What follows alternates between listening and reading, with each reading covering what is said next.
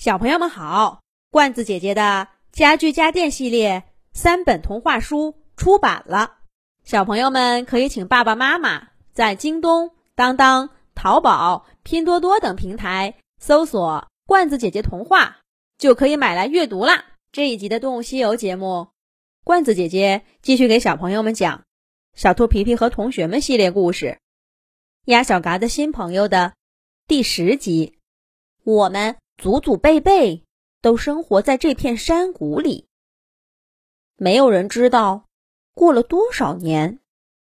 小黑鸭的故事是从这样一句话开始的。神秘群山的又一个故事，在鸭小嘎的面前展开了。鸭小嘎生活的小镇，每一年都四季分明：春天万物复苏，夏天。烈日当头，秋天红叶飘飘，冬天白雪皑皑。不同的季节，小动物们会吃不同的食物，玩不同的游戏。眼前这些山峰，也同样有四季，只不过这里的春夏秋冬是同时存在的。靠近湖面的山脚下最热。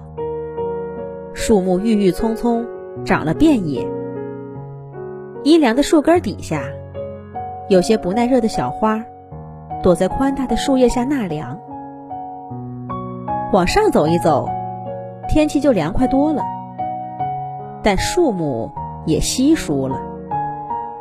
太阳火辣辣的照在身上，风却是凉凉的，好像秋天似的。过了半山腰。宽大的阔叶树渐渐没了踪影。这里是松柏的世界，它们用富含油脂的针形叶子对看着严冬似的寒冷。可到了山顶，就再也对抗不过了，把那里全都交给了风雪。在这样的地方，不同动物也严格划定了活动范围。猞猁和雪豹就很少来到雪线以下。地松鼠从不去松柏的领地，但是从没有过鸟在这里定居。它们只是每年的春天和秋天在这停留，吃点东西，休息几天，然后呢，就又飞走了。小黑鸭说这话的时候。他正跟鸭小嘎慢慢的划着水游到湖边去。小黑的大脚丫踩到岸边的泥土上，身体晃了晃，差点摔个跟头。我，小黑鸭翅膀挠一挠脑袋，看着水里的鸭小嘎。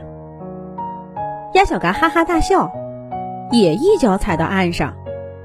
它摇晃的比小黑还厉害呢。险些就栽进水里去了。小黑鸭看着鸭小嘎，也哈哈大笑起来。两只小鸭越笑越开心，最后翅膀抱成一团，笑着滚进了泥水里。就是那座山峰，你瞧，眼前那个。小黑鸭窝着脚坐在地上，抬起翅膀，给鸭小嘎指前方。在太阳底下闪闪发光的山峰，就在那儿。我认识过一只鸟。我们家从不让我们飞上那么高的山峰。他们说，山顶上有大雪怪呢。你看着眼前是一片静静的雪，可飞着飞着，那些雪就动起来，好像是谁从山顶推着似的。往下走，前面的雪走得慢，后面的着急，就使劲催促他。可这一催，前面的就不乐意了，回过头跟后面的打架。最后，他们激怒了大雪怪，大雪怪把所有的雪抓在手里，往天上抛，往地上砸，软乎乎的雪就变成了。雪做的石头、雪做的沙子，砸在身上，就算我们有翅膀，也躲不开。嘎嘎，那叫雪崩，不是什么大雪怪。鸭小嘎插了一句：“你也知道。”小黑鸭看着鸭小嘎说道：“那只鸟也是这么说。他还说，雪崩不常发生，没必要为了这个。”就不去山上看看。他原本站在那个半山腰，说完这话，他就扬起翅膀往天上飞。一边飞，还一边回头看着我。他说：“喂，小鸭子，你真的不上来吗？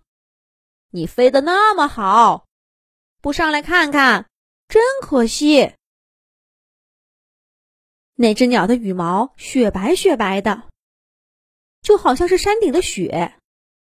它的脖子很细很长，翅膀又宽又大，一张开，把我头顶的阳光都给遮住了，把整个世界都遮住了。它就像是要开阔另一个世界，让我过去呢。